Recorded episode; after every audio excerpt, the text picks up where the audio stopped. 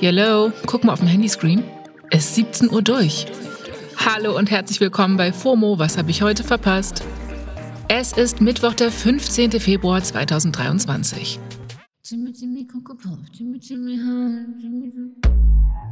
Mein Name ist Esmin Polat und Lana Del Reys neuer Song hält mich im Würgegriff. Bitte nehmt mir einfach mein Handy weg. Heute geht es um Hundekot in der Hochkultur, Pharrell Williams bei Louis Vuitton und es gibt eine neue Ausgabe von Elon Musk doing Elon things. This episode is brought to you by Shopify. Forget the frustration of picking commerce platforms when you switch your business to Shopify, the global commerce platform that supercharges your selling wherever you sell. With Shopify, you'll harness the same intuitive features, trusted apps, and powerful analytics used by the world's leading brands. Sign up today for your $1 per month trial period at shopify.com slash tech, all lowercase. That's shopify.com slash tech. Mir nach, ihr Lieben, wir springen rein in den ultimativ schnellen Timeline Recap.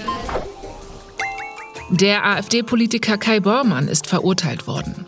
Im August 2021 hatte er die Moderatorin Steph Karl und eine Freundin von ihr in einem Berliner Café rassistisch beleidigt und später auch körperlich attackiert. Das Amtsgericht Berlin-Tiergarten hat ihn jetzt zu einer Geldstrafe von knapp 11.000 Euro verurteilt.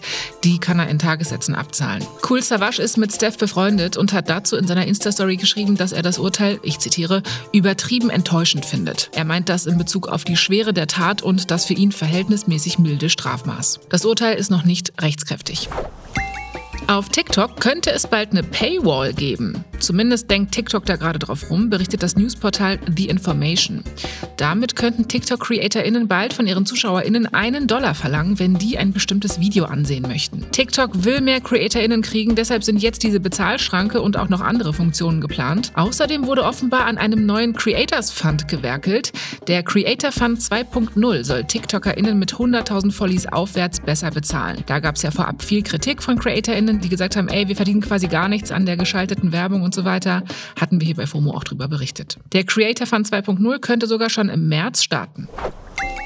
Die Dreharbeiten für den Western-Film Rust sollen bald weitergehen. Im Herbst 2021 wurden die eingestellt, nachdem es am Set zu einem tödlichen Schuss auf die Kamerafrau Halina Hutchins gekommen ist. Der Schauspieler Alec Baldwin muss sich jetzt vor Gericht wegen fahrlässiger Tötung verantworten, soll dann aber im Frühling, also wenn Rust weitergedreht wird, auch wieder dabei sein. Parallel soll eine Dokumentation über Halina Hutchins Leben und ihr Werk gedreht werden. Regie führen wird unter anderem eine enge Freundin von ihr. Ja, und zu guter Letzt wirklich das allerletzte. Der Ballettchef vom Staatstheater Hannover musste sein Amt erstmal abgeben, nachdem er eine Tanzkritikerin von der FAZ mit Hundekot beschmiert hat. Ja, Marco Göcke heißt er und hat letzten Samstag in der Pause von einer Ballettpremiere die Kritikerin konfrontiert und ihr dann Hundekot ins Gesicht geschmiert geht gar nicht. Strafanzeige ist erstattet worden. In einem Interview mit dem NDR hat der Herr Göcke jetzt unter anderem gesagt, dass die Journalistin seine Arbeit über Jahre, ich zitiere, in den Schmutz gezogen hätte. Und zu seiner Attacke hat er das hier gesagt. Ich denke, dass die, die, die, die Wahl der Mittel sicherlich nicht super waren.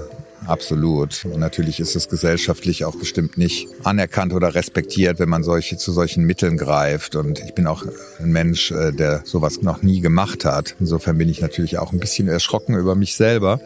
Äh, ja, wir auch.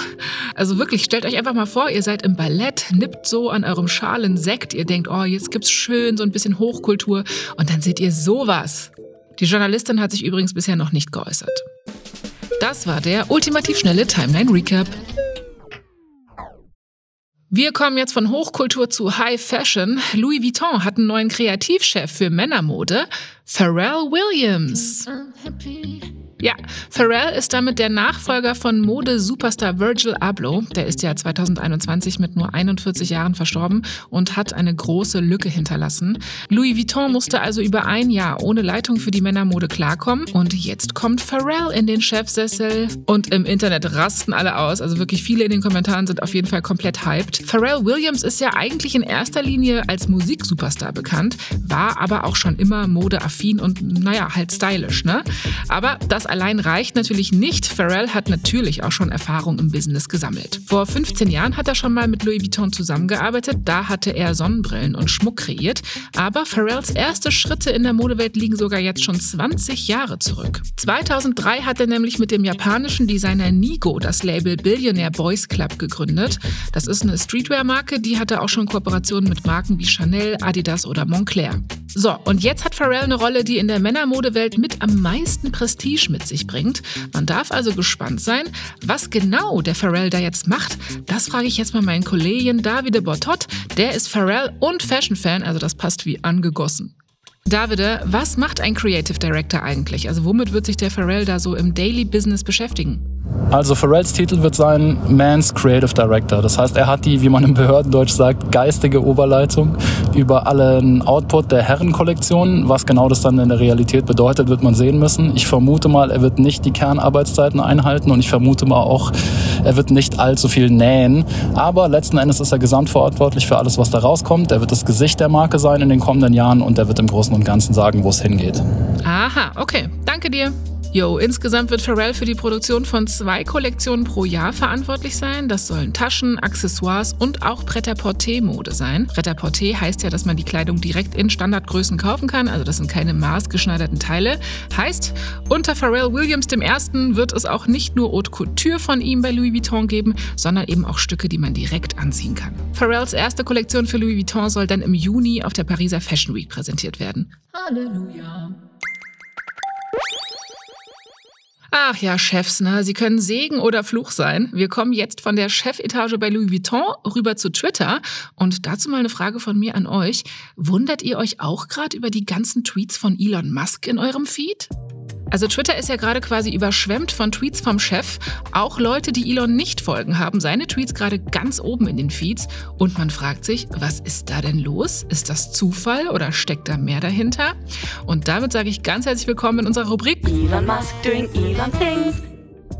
Um diese Fragen zu beantworten, müssen wir einmal kurz zurückschauen. Twitter Enfant terrible. Elon Musk hatte sich vor ein paar Tagen darüber beschwert, dass seine Tweets nicht genug Reichweite haben und dass sie von zu wenig Leuten gesehen werden. Laut dem Newsletter Platformer hat Elon sogar einen Entwickler aus seinem Team entlassen. Der soll nämlich gesagt haben, dass Elons Tweets so wenig Views haben, weil die Leute sich halt nicht so dolle für ihn interessieren. Und darauf gab es die Kündigung, so ungefähr. MitarbeiterInnen haben außerdem berichtet, dass Elon eine Nachricht rumgeschickt hat, von wegen, ähm, ihr müsst mir mit einem dringenden Problem helfen. Alle waren so, okay. Und was war das dringende Problem? Der Super Bowl-Tweet von US-Präsident Joe Biden hatte mehr Views als der von Elon. Klar, Alarmstufe Rot.